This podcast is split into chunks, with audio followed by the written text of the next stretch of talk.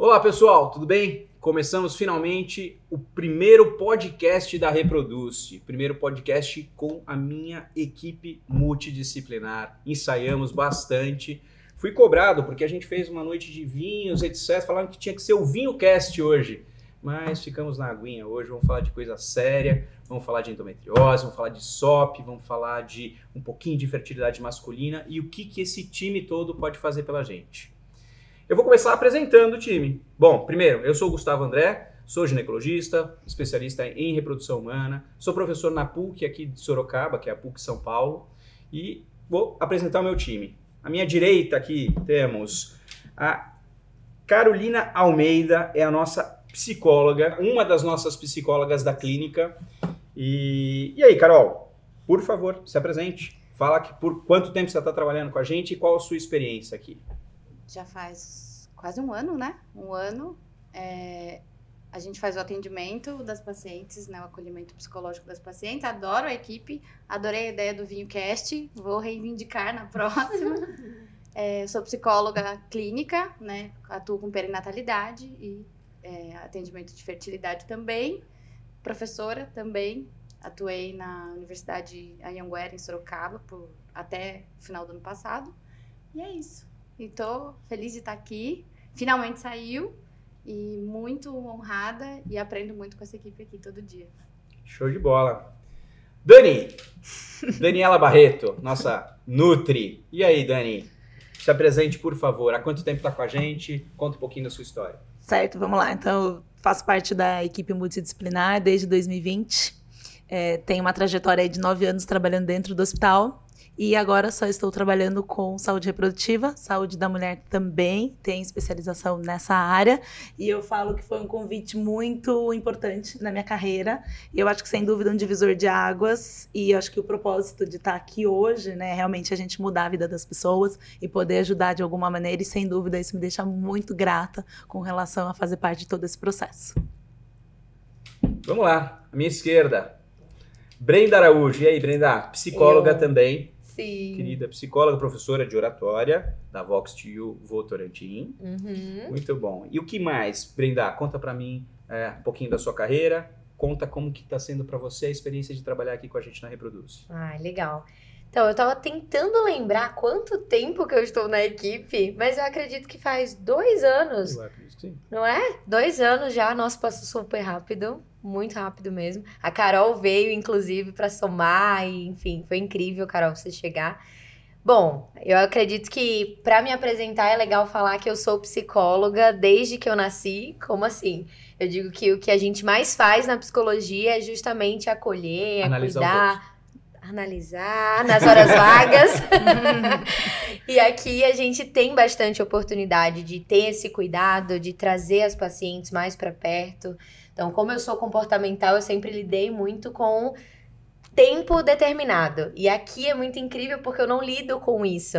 A gente lida com a demanda específica do paciente e quanto tempo ele precisa. Alguns vão precisar passar por três atendimentos, quatro, outros a gente consegue acompanhar em um, dois, mas é legal porque soma. Então eu acho que a, a equipe multi ela tem esse grande diferencial, a gente soma bastante. Então, quando eu pergunto, quando sempre que eu atendo, a primeira pergunta é: você já passou com a Dani? Você já passou com a Fabi? Fabi. Você teve já um acompanhamento? O que, que o doutor Gustavo falou para você? Te incomodou? Isso trouxe algo aí na sua mente? Como é que tá seu coraçãozinho ouvindo o que o doutor Gustavo falou? E a maioria fala assim: nossa, eu nem lembro, eu tava tão nervosa que eu nem lembro o que ele falou. Então, isso é muito gostoso, porque a gente consegue somar durante todo o processo. Acho que eu falei mais do meu trabalho do que sobre mim, né? Mas Tá tudo bem. Tá perfeito, é bate-papo.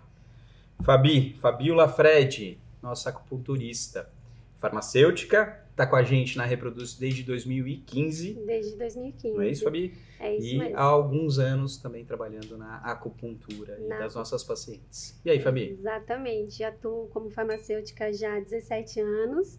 É, tenho essa, essa intenção e esse cuidado com o próximo desde que eu me conheço por gente. Gosto muito de cuidar do próximo, desse olhar com essa empatia. E comecei na Reproduz em 2015. Trabalhava em outra clínica, mas o fato de, de olhar o próximo e de repente participar de um processo de um sonho trouxe assim uma gratidão gigante e um propósito de vida para mim. E acabei ficando só com essa equipe que eu acredito que faz o máximo que pode para estar tá oferecendo né, essa realização desse sonho, dessa constituição dessa família, dessa busca. E atuo como acupunturista, que é algo que eu adoro, que é restabelecer esse equilíbrio de corpo, de mente, de espírito, de emoções. E acabo cuidando dessa forma dessas pacientes. E para mim é muito gratificante, só tenho a agradecer por fazer parte. Já estou na equipe há oito anos e que venha muito mais anos cuidando de pessoas. Legal, gente. Bom, apresentei a turma aqui, a equipe. É, como é que começou a formação da equipe? Bom, primeiro a Fabíola pegou, me chamou e falou assim: Doutor, não tem como eu começar a atuar como acupunturista, eu já tenho uma certa experiência, eu nunca tinha é, dado a oportunidade aqui para ela.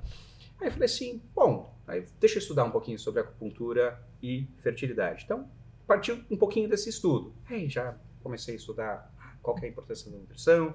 A psicóloga falou assim: Bom, vamos aumentar isso. E aí acabamos montando toda essa equipe. Fabíola começou, tendo oportunidade. E na verdade eu incorporei todos os meus tratamentos de reprodução, porque realmente eu entendi que isso é fundamental.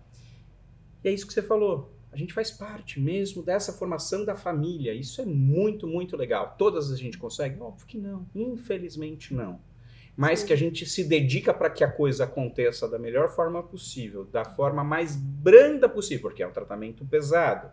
Sim. Do mais simples ao mais complexo, a gente sabe, do mais fácil. Ah, tô com o jogo ganho. Nem sempre é fácil, é difícil, é pesado, nem sempre vai dar certo. Deu tudo certo no laboratório, foi fantástico, transferiu o melhor embrião. A gente sabe que isso não é garantia de sucesso. Ele começa com quebra de expectativa, né? Muito. Já chega, o paciente já chega aqui porque saiu algo do plano ali, totalmente, do planejamento. Totalmente do planejamento. Mas eu acho que o que você e a Fabi falaram, né, que a gente está acolhendo histórias uhum. e a gente está acolhendo sonhos, né? E cada paciente que chega, eu acho que é exatamente essa a questão, que a gente entende que tem toda uma história que chega junto com ele. Uhum. E você acolher isso, você entender que cada cada paciente, cada atendimento, cada história é única, né? tem a sua singularidade e a gente acolher e trabalhar dentro dessa singularidade, eu acho que é, que é o principal, né? Porque exatamente a gente está trabalhando com algo que é imensurável, né? Muito. E, e, eu vou além, assim, eu tô falando, obviamente, vocês estão aqui, eu chamo vocês de minha equipe multidisciplinar, mas é todo mundo, né? Então, é, a, a paciente vai chegar pela recepção, então, se é, a minha recepcionista não tiver o olhar que a gente tem, que eu sei que a gente tem em relação ao paciente, não vai rolar. Se o pessoal do laboratório, que é um trabalho técnico, mas ele vai ter algum momento um contato com a paciente, é, alguma paciente tem uma dúvida, alguém vai ter que se apresentar, explicar a dúvida técnica. É, tenho a, a minha, entre aspas, limitação técnica também. Afinal de contas, eu sei o que vai acontecer, mas quem faz o processo lá no laboratório não sou eu. Então, precisa desse, desse olhar. E, realmente, eu acho que quem ficou com a gente, eu digo, porque é normal, as pessoas vêm e vão embora, isso faz parte, recepcionista, é, administração. É, eu acho que todo mundo entendeu que aqui a gente sempre vai trabalhar pelo benefício do, do paciente, do cliente. É, e, e, sempre, lógico, não vou falar, o cliente tem sempre razão, não, tem, tem clientes que passam do ponto, é óbvio. Mas a gente vai entender isso que você falou, Carol, né? No sentido de, poxa, o cara traz uma bagagem muito pesada. Às vezes foi mal atendido em outro lugar, foi é, eventualmente uma endometriose foi menosprezada, essa mulher foi é, tido como fresca, talvez. Às vezes, em, a, na própria casa isso acontece. O, o marido colocando uma carga muito pesada nessa mulher, a gente vê isso acontecer. O contrário também é verdade, às vezes, né? e como se alguém tivesse culpa. Uhum. Né? Então, a sensação de culpa, acho que é uma coisa muito comum, e é isso, fugir do plano. Uhum. É, doutor, fugir pegando um gancho plano. no que você está falando, acho que a Brenda também compartilha comigo, é, na maioria dos casos a gente acaba acolhendo a mulher. E eu acho que também tem uma questão cultural que acaba intensificando esse sofrimento, que a gente tem uma ideia da mulher como sendo, né, uma mulher nasceu para ser mãe. E aí, quando a gente tem alguma questão relacionada à infertilidade ou à dificuldade né, nessa O peso questão, maior vai para a mulher. Existe já um sofrimento nesse sentido, né, uhum. né? De eu falhei enquanto mulher. né? E essa paciente chega pra gente com essas angústias, com esse sofrimento e, na verdade, com todo um histórico, né? Geralmente, quando elas chegam, já existe toda uma tentativa, uma Sim. culpabilização, né? Enfim, e isso é um ponto que a gente entende como importante para acolher, né? Porque para ela chegar aqui é uma esperança e ao mesmo tempo é um novo, uma, né? um, um- um novo espaço. Sim. E a, que- é, a cobrança é tão grande em cima dessa mulher específico que aí a gente já fica nessa de, nossa, e aí? Vai só a mulher que vai abrir mão, por exemplo? Quando a Dani passa lá, né, Dani? Todo o processo nutricional, nutritivo, O, o nutricional. plano alimentar. Isso. Você sabe que eu falo, eu já peguei esse gancho agora, né? Eu falo que as pacientes que também tragam o marido pra essa realidade, eu falo que é na alegria e na tristeza, né? Exatamente. E a gente sabe que a mudança da alimentação vai ter um impacto positivo pro casal, né? Exatamente porque eles estão ali juntos nesse processo, Uhum. Né? A gente sabe que vai formar, né? Obviamente, né? Tanto do espermatozoide, né? Quanto do óvulo. Então depende também dos dois ali junto, né? Sim. Estarem juntos nessa jornada pra ter maiores resultados benéficos. Porque imagina, essa mulher precisa abrir mão de muita coisa, claro, depende muito do caso, né? Sim, sim. E aí, até que ponto ela tá sendo acompanhada, né, pelo parceiro ou não? Justamente porque já vem essa ideia de que não, é ela que precisa abrir mão de tudo, ela que precisa ter esse corpo perfeito pra receber, enfim. Mas jogo pra você de novo. Agora a bola Eu com vou, eu, vou, você. não, eu vou brincar, eu vou brincar aqui de professor, tá bom? Quanto dos casos de infertilidade, vocês me respondem o que vocês acham, tá? Você já viu aqui. né? Quanto dos casos de infertilidade é, é masculino? Quanto da infertilidade masculina responde pela infertilidade conjugal? Quanto que você acha, Linda? Nossa. Chuta, não tem problema. Meio Essa a não é meio. uma aula de- Porcentagem? Hum, Nossa, a gente vai passar na prova. 40%? Legal, bom. Você já leu? Não posso falar. 35? Eu ia falar isso, de 30 a 35. Exclusivamente o homem, é isso, por volta de 30%. Então, vocês foram bem, legal. Ela tinha colado, não valeu. Mas quando a gente soma, e aí tem, tem, obviamente, que tem o casal que a gente não sabe fazer o diagnóstico, chama infertilidade sem causa aparente, isso é um problema, porque, poxa vida, é, é, é- é muito angustiante, obviamente, para o médico, e claro que é para paciente, poxa, não sei o que eu tenho. Bom, você tem infertilidade. Uhum. A infertilidade tem tantos anos, você tem uma idade X, então a gente tem um plano terapêutico Sim. para você. Tudo bem, mesmo na infertilidade sem causa aparente, temos tratamento. Mas é angustiante. Fala assim, tá, mas não sei porquê. Então, tem esse casal, não sei porquê, responde por 10%, pelo menos. Então, o homem tá ali junto. Não sei porquê, então tá junto. Temos 10%. E tem 10% mais que é o homem e a mulher. Então, é muito, muito comum, ou pelo menos em 10% das vezes, tem fator masculino e, e- e feminino junto. Então, o homem, 30%, infertilidade sem causa aparente, 10%, é, mais 10% em que os dois têm problema. No final da história, 50%, você tem razão, Sim. tá? Metade, metade, a gente tem um homem envolvido nesse processo. Vamos defender alguns homens aqui também. Tem cara muito parceiro, a gente Sim, conhece nossa. vários aí. Eu acho que é, os que chegam aqui, estão aqui, mas talvez a mensagem seja para quem não tá aqui, para quem É. não chega pra gente, Uhum. né? É, mas mesmo assim, mesmo assim, e aí eu acho que não sei se vocês concordam comigo, não adianta. A gente tem bandeiras feministas, etc. Mas não adianta. É, O país é machista. Uhum. E o pensamento é machista. E é muito comum a mulher ser machista. Ela vai lá, faz todo o exame e deixa o cara para fazer o último dele. Que, com todo respeito, não é o mais difícil. E a gente oferece, eu não sei se você fez isso, Carol, mas eu ofereço bastante. Pra receber Olha, os dois. vamos, vamos fazer junto. Chama o seu marido, vamos marcar um dia em que os dois possam para conversar, conhecer a história de vocês dois juntos. E aí, Há normalmente, uma resistência. Tem resistência. Uhum. E assim, eu vejo que não, não tem um momento de, ah, eu vou perguntar para saber se ele quer participar. Nem pergunta. Não, é assim, não, eu posso fazer sozinho. Não, eu conto pra você. Mas acolhendo as histórias, a gente percebe muito isso que você acabou de falar, doutor, que assim, é, o último, quando elas começam a investigação, né? Porque existe toda uma tentativa, um planejamento, um não conseguir, e aí sim tentar entender quais são as causas. E essa mulher é revirada do avesso antes, muito, muitas vezes, do próprio casal cogitar a possibilidade de entender o que está acontecendo com o homem também. Sim. E aí a gente percebe que esse sofrimento, esse processo é algo que é custoso para ela, justamente porque isso não de uma, mas é a questão da, eu acredito que seja esse olhar, né, para essa mulher que deve gerar, né, numa uma culpabilização que tem a ver com a cultura e que acredito que a gente ter espaço para falar sobre isso, a gente está fazendo isso aqui, a gente ter equipes como essa, faz com que a gente vá desconstruindo essa ideia que a gente tem. Tomara. De que, é, é, eu acho que esse é um dos propósitos, né? A gente olhar para uma outra, de uma outra forma para a questão né, da reprodução, da maternidade, da parentalidade, da parentalidade, enfim. Até mesmo porque quando, quando a gente pensa no gerar, no gestar, a gente precisa lembrar que são duas células. Uhum. Então a gente precisa de uma qualidade de óvulo e uma qualidade de espermatozoide para que esse encontro aconteça e que tudo flua da melhor forma possível. Sim. Então eu trabalho muito essa questão também do casal. O que eu monto de plano terapêutico para a mulher, eu peço para que ela acabe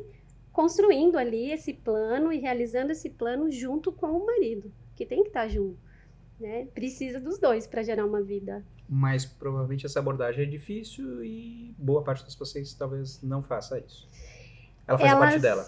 Na verdade, elas tentam, né? Al- Alguns são bem parceiros, como você mesmo disse, acaba acatando algum- algumas ideias, algumas estratégias, porque a gente precisa melhorar a fertilidade feminina, mas com certeza masculina também, que às vezes é o último a ser investigado.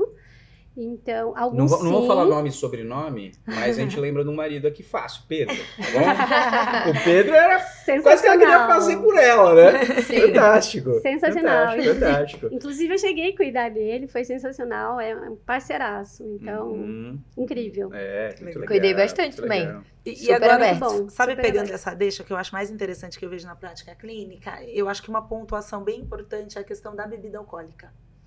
Que a gente sabe, né, que consequentemente a incidência é maior entre os homens. E a partir do momento que eu também acabo dando essa orientação, muitas vezes para a mulher é muito mais fácil. Ela não, para mim é tranquilo, eu já não bebo. Mas pro meu marido, então aquela famosa cervejinha de final de semana, uma cerveja durante a semana, é um fator também que pesa Uhum. muito pro homem. E já aconteceu também de eu passar a orientação, o homem não tá lá, e ela me contar que assim, ocorreu uma briga naquele momento, porque ele não concordava com as orientações que eram mínimas, Hum. né? Pensando em. Sabe qual que é o difícil dessa história? Eu falo isso direto nas minhas aulas. A gente vai lá, por exemplo, vou dar um exemplo diferente disso aqui, mas só pra gente pensar. Gente vai no hospital regional aqui de Sorocaba, maternidade de alto risco, a gente vai ver mulheres muito obesas que tiveram três ou quatro filhos. Então você lê- vê aquele exemplo e fala assim: ah, não, obesidade não influencia. Então, o cara olha pro lado e fala assim: poxa, meu amigo toma todas e tem três filhos. E parece com ele, então é dele. né? Dizer, e, e- assim, então é, a gente vai levando esses exemplos pra gente que co- complica um pouco, né? O cara, às vezes tem, o cara grande tabagista, fumante, etc. Mas, bom, o que que eu sempre falo? Um exemplo que eu acho que pode fortalecer isso. Uhum. É, de repente, seu amigo tinha um espermograma com 200 milhões de espermatozoides. Ele toma todas, o 200 milhões vai para 150 milhões. Piorou. Só que 150 milhões é 10 vezes melhor do que o mínimo que a gente vai considerar como ideal. Então ainda é muito bom. O cara era tão bom que a bebida não fez tanta influência nele. Se ele continuar ao longo de 10 anos, provavelmente não vai ser mais 150, vai ser 50, mas esse cara ainda é bom, porque ele está muito acima da média. Faz sentido. Agora, se você de repente tem. Se você não bebesse, você estaria no limite. E como você bebe, você joga. Esse esse nível vai para baixo do limite. E faz com que você se torne infértil por conta disso. E nem sempre. Só- Eu uso esse exemplo quando dá para usar, obviamente, né? Uhum. Não é tão simples isso. Mas nem sempre o espermograma conta pra gente, porque a, a expectativa é, é, Com a mulher é mais. A coisa é mais complicada. Por quê? O óvulo tá lá dentro, o ovário tá lá dentro, é o útero, então a gente tem que usar exames para olhar. No gameta, a gente não consegue pegar o gameta, só não há fertilização. O homem não. Tá lá. Faz o espermograma, que quando respeito é um exame extremamente simples. Ah, constrangedor? É. Mas Papai Nicolau não é?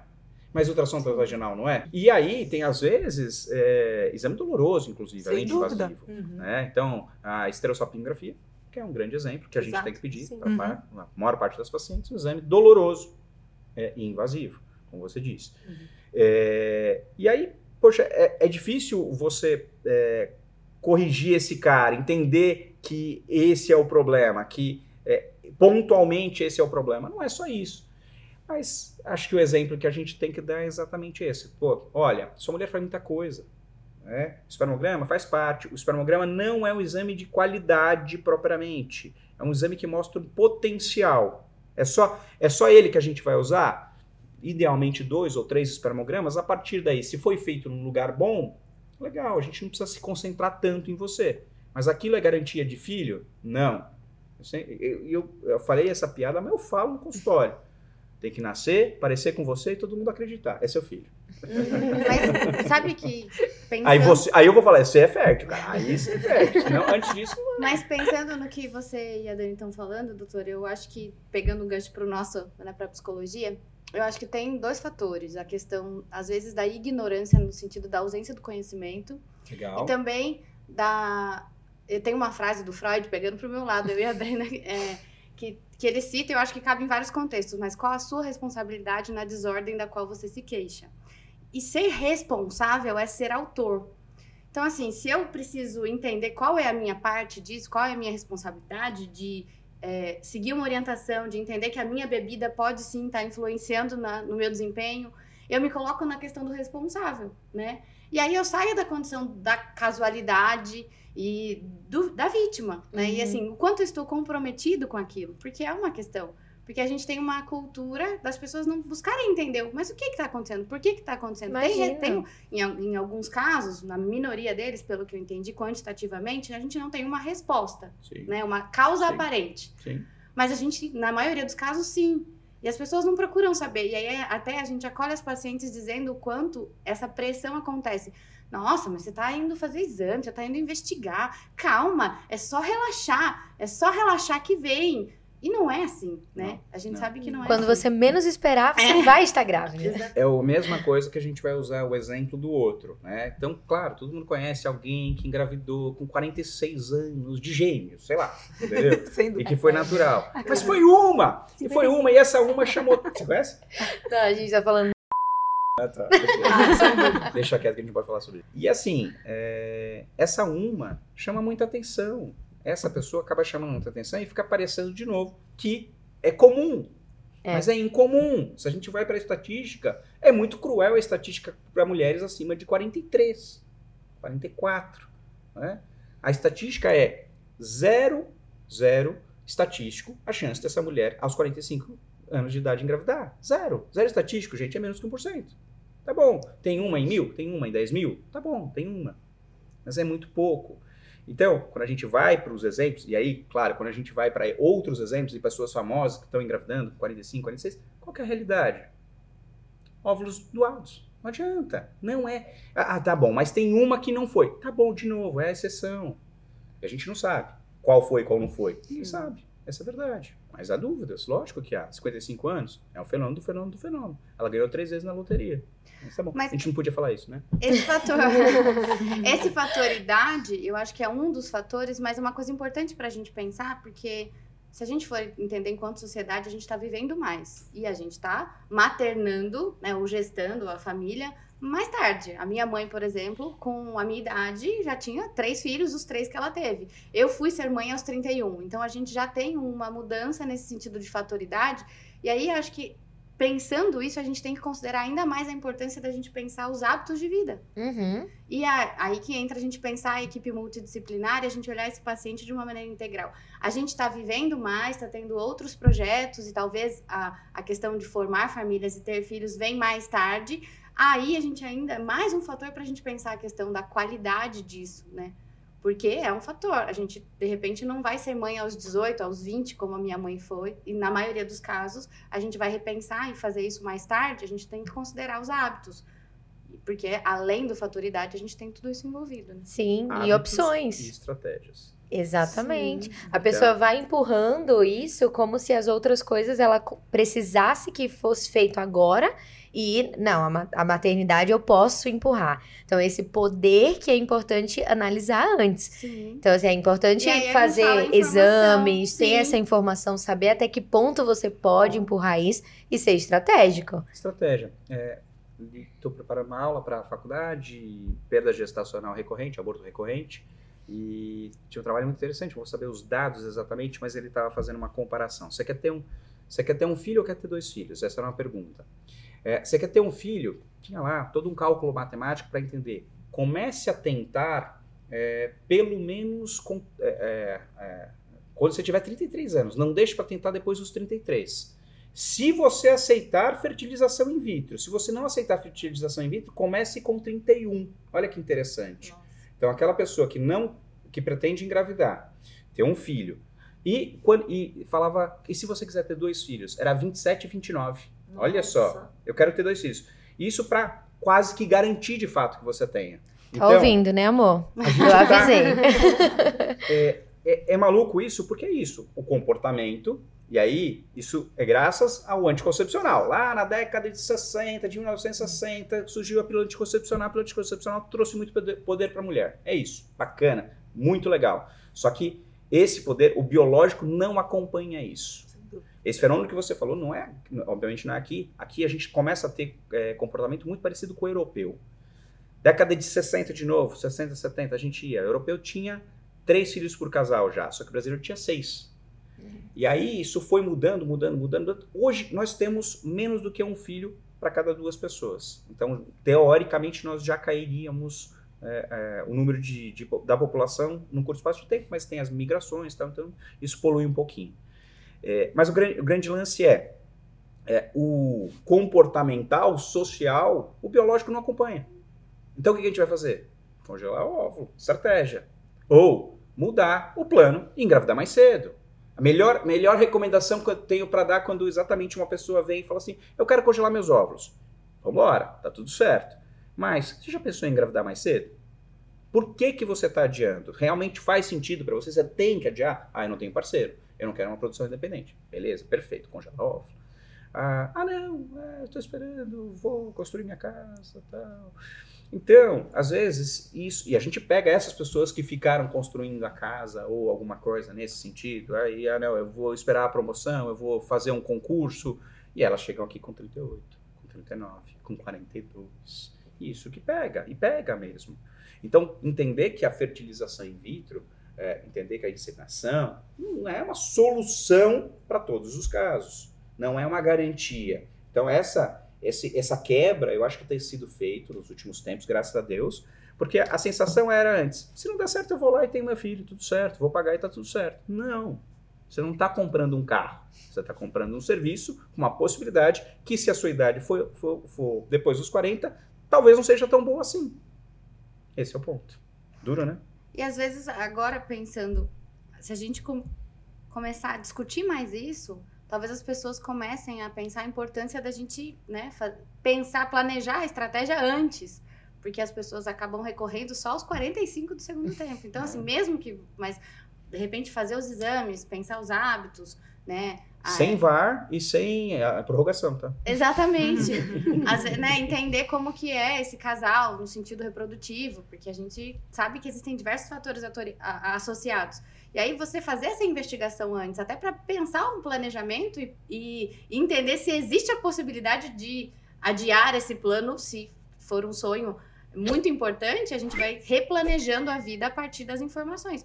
Mas as pessoas têm uma ideia de que tudo acontece, né, como tem que acontecer e numa lógico, existe o fator que a gente tem que ter a esperança, a fé, não estamos discutindo essas questões, né? Mas você precisa ter um planejamento e um acompanhamento. A gente faz, é, acompanha, fala para a gente acompanhar aspectos de saúde anualmente. Mas muitas vezes as pessoas só vão entender a questão da fertilidade quando existe a, o desejo de gestar, de, de viver essa, a experiência da maternidade, da paternidade. E anteriormente, muitas vezes, o homem não. não, não na verdade, a maioria é só quando tem o um problema. Sim. Não é nem quando vai planejar, não existe esse planejamento. A, a maioria não. Né? A maioria é, tenta engravidar. Ah, vai tomar ácido fólico, tal, basiquinho. Quando há o problema, e aí é, ele vai, vai correr atrás. Só que, aí, claro, a gente precisa de um monte de gente para falar isso. Precisa, é, legal, a gente está aqui, internet pode ajudar, quem tomara que chegue para algumas pessoas e que a gente ligue essa, esse alerta nessas pessoas. Mas é, eu tenho dificuldade, às vezes, com o profissional da saúde falando o tudo bem que você falou. É, espera um pouquinho mais, que daqui a pouco vem. Então, você tem 23 anos, beleza. Se você tem 37, não é beleza. Se você tem 23 e bebe todos os dias, aí, né, Dani? E come mal, e não se exercita, e dorme muito mal. Claro, é isso, é isso, é isso, não tem como. Gente, vocês são brilhantes, fantástico. Eu nem entrei no tema ainda. Então vamos agora. A gente fez toda aquela reunião para discutir o tema, mentira. É, vamos lá. Então, não, vamos aproveitar o mês de março e eu queria que vocês dessem é, a visão de vocês sobre essa terrível doença que é a endometriose. Então, é, como que na área de vocês vocês acham que vocês podem ajudar? E eu vou pedir um pouquinho mais, claro, as duas psicólogas são gostam de falar, tá? então estão tão brilhantes. Mas eu pedi um pouquinho da, quero saber da acupuntura, como que a acupuntura aborda a paciente com endometriose, como que a nutrição aborda a paciente com endometriose. Posso falar? então, na verdade, a acupuntura ela encara a endometriose da mesma forma, então é um processo inflamatório, né? A, a gente acaba pensando num elemento, lembrando que a acupuntura ela se baseia em três pilares, então ela tem uma visão totalmente diferente, algumas coisas são parecidas e outras nem tanto. Então a gente tem a teoria da energia, a teoria do yin do yang e a teoria dos cinco elementos. Quando ocorre, por Totalmente exemplo. Totalmente diferente da medicina ocidental. Ocidental. Do que a gente atende como medicina ocidental, do que é eh, a minha formação. Exatamente. Então, é, acaba sendo um pouquinho complexo para explicar, para compreender, mas vou tentar um pouquinho aqui. Vamos lá. Então, quando a gente pensa nessa questão de, de, endometriose, a gente acaba avaliando dentro dessa mandala, desses cinco elementos, por exemplo, que é um dos pilares da acupuntura, o qual está em desequilíbrio energético. Por exemplo, um deles, não que seja o único elemento, é o elemento madeira, que está relacionado com o órgão do fígado, que tem uma função, por exemplo, de armazenamento de sangue, tem também uma função de livre fluxo de energia, que consequentemente é esse sangue. Quando a gente pensa dessa forma, a gente está pensando na menstruação, pensa na menstruação descendente. Então, é algo que o corpo precisa liberar, limpar e recomeçar para um novo ciclo. Certo. Quando a gente pensa em endometriose, a gente pensa, na verdade, que essa descendência, esse movimento harmônico que deveria acontecer do sangue não está acontecendo. Então, por isso que forma essas estagnações e muitas das vezes pode apresentar processos, né, os ciclos menstruais de forma mais dolorosa, cheios de coágulos e tudo mais. Quando penso na acupuntura para beneficiar essa paciente, trabalho esses elementos, inclusive esse que falei, que é o elemento madeira, que é o fígado, que tem essa função de harmonizar, que está relacionado com esse fluxo menstrual, trabalho entre outras queixas e sinais que essa paciente pode apresentar. Uhum. Né? A acupuntura ela tem uma ação de estimular pontos específicos, técnicas específicas, de favorecer esse útero e de certa forma, não que venha trazer uma cura, por isso a importância do acompanhamento médico, né? Porque de repente vai precisar de um procedimento cirúrgico, mas que de repente pode sim diminuir essa intensidade e frequência, até mesmo por conta da ação, que tem uma ação de analgesia, estão diminuindo é, os casos de dor dessa paciente, que normalmente, a maioria pelo menos, é totalmente capacitante, e também essa questão de inflamação, a gente sabe que um corpo inflamado é, é um útero reativo, então quanto de repente pode ser benéfico. Então eu acabo ajudando nessas questões. E sem dizer a emoção, por exemplo, do fígado está muito relacionado com irritabilidade, com frustrações. De repente essa mulher está indo muito contra o seu próprio fluxo. Então ela deveria seguir o movimento, mas ela não consegue seguir por algum motivo então, também pode estar relacionado com questões emocionais. Né? Por algum motivo, não, é claro o motivo. Vamos lá, paciente com endometriose. Ela tem cólica menstrual muito intensa. Claro, vamos pintar o quadro mais exuberante. Ela pode ter alguns desses elementos, mas em geral. Cólica menstrual muito intensa. Então a menstruação dela é terrível. Algumas faltam ao trabalho ou perdem a, aquela capacidade vai, produtiva. Né? Diminui a performance produtiva. É, Bom, isso é um, um ponto, cólica menstrual. No avançar da doença, algumas passam a ter cólica o tempo todo, ou dor pélvica o tempo todo. Então, essa pelve está sempre dolorida. Dor durante a relação sexual. Então, um momento que deveria ser de prazer e para a reprodução passa a ser um momento de dor. Um momento que, obviamente, quem tem dor, dor crônica, começa a ter mecanismos de defesa. Pô, já nem quer mais ter relação. É natural. Aquilo vai mexer com a libido, é óbvio. Dor crônica, as pessoas dormem, dormem pior ou melhor? Obviamente que elas dormem pior. pior. E aí esse dormir pior não vai piorar todo um, a, a parte endócrina dela? Com certeza. E assim vai? A pessoa que dorme pior, come pior ou não? Sem dúvida. Né? Porque Sim. ela vai tentar é, compensar na comida a falta de sono. Quando você está cansado, que você precisa de energia. Aí você precisa de energia, o que, que o- a mente vai fazer? Eu vou Buscar- no muito calórico. Exatamente, alimentos de fácil que não deixa de ser um gatilho. E assim vai. Então, é, obviamente, é essa paciente. E aí, claro, quem não dorme bem é chato ou não? Fica irritado, mais irritado que o normal? Claro, gente, eu não tô falando que toda paciente de endometriose é chata, desculpa a palavra, não é isso. Mas exatamente, me colocando, tentando me colocar no lugar da paciente, tem um porquê. Sim, E por isso que a gente filtra muito coisas que a gente acaba ouvindo, inclusive. exatamente. E é tão, é tão maluco isso, porque a paciente tá com isso. E aí cortou vários desejos dela, e inclusive a de ser mãe. Que para algumas, talvez, seja um dos pontos principais da vida dela. Eu tenho inúmeras pacientes que é o, o antes e o depois do tratamento. Antes do tratamento, tem uma que eu lembro, nome, sobrenome, e onde eu passei, onde essa mulher passou, ela ficou com fama de ser muito chata. A recepcionista odiava, e eu tolerava, porque eu sabia. É outra pessoa, virou uma pessoa muito legal, muito legal. E ela, o marido dela era igual. Por quê? Porque ele, ela atazanava a vida desse cara. É outro casal hoje, absolutamente outro casal. Tiveram gêmeos, deu certo, graças a Deus.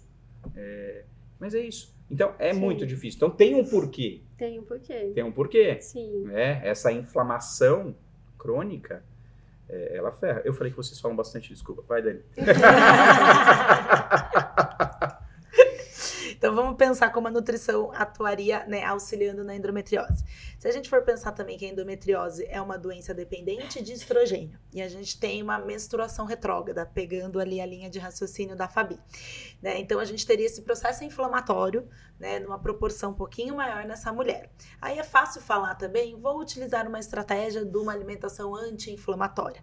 Mas o que seria essa alimentação anti-inflamatória que tanto se fala, que normalmente essas pacientes já sentam na minha frente e já leram no Google do que se trata uma alimentação anti-inflamatória.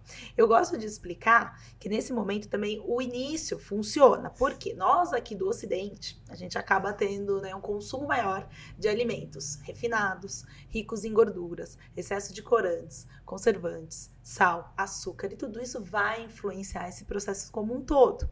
E o que é importante observar? Que essas pacientes acabam consumindo essas refeições, que já que a gente está falando, né? Que a paciente dorme pior, come pior, não tem um humor lá, né? Numa maneira né, muito importante. E aí elas vão optar por esses alimentos que são mais rápidos, mais fáceis, ou o bom e velho iFood. E elas acabam esquecendo do básico. E o que, que a gente tem de básico que vai nos ajudar a combater essa inflamação? Maior oferta de fibras, que a gente vai conseguir através do consumo de frutas, verduras, legumes. E hoje em dia eu vejo também que até a fibra de adição não acaba sendo um hábito dessas pacientes, que seria, por exemplo, a gente adicionar uma granola no iogurte, ou uma aveia numa porção de frutas, uma vitamina de frutas com abacate, que é uma fruta rica em gorduras boas.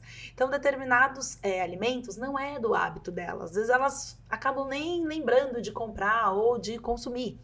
Então, a gente também acaba optando também pelo consumo maior da carne vermelha. E principalmente as carnes vermelhas que têm uma gordura maior. Pensando em cupim, picanha, costela. Pô, que fome, meu. Isso E é eu- coisa boa. E eu falo que se a gente for optar pelas gorduras boas, já que a gente falou, o abacate é um exemplo, a gente tem também o próprio peixe. Muitas vezes a gente lembra do salmão direto, mas nós temos também a pescada, temos também o atum, a sardinha, a tainha, o arenque. Então a gente consegue trabalhar na nossa alimentação através das gorduras boas, pensando até mesmo também no azeite de oliva. Porção de castanhas, nozes e amêndoas, amendoins. Temos também através do próprio ômega 3, que é um suplemento que eu gosto de utilizar bastante, que a gente já consegue uma proporção boa. Só que eu falo também que a suplementação, ela é a cereja do bolo.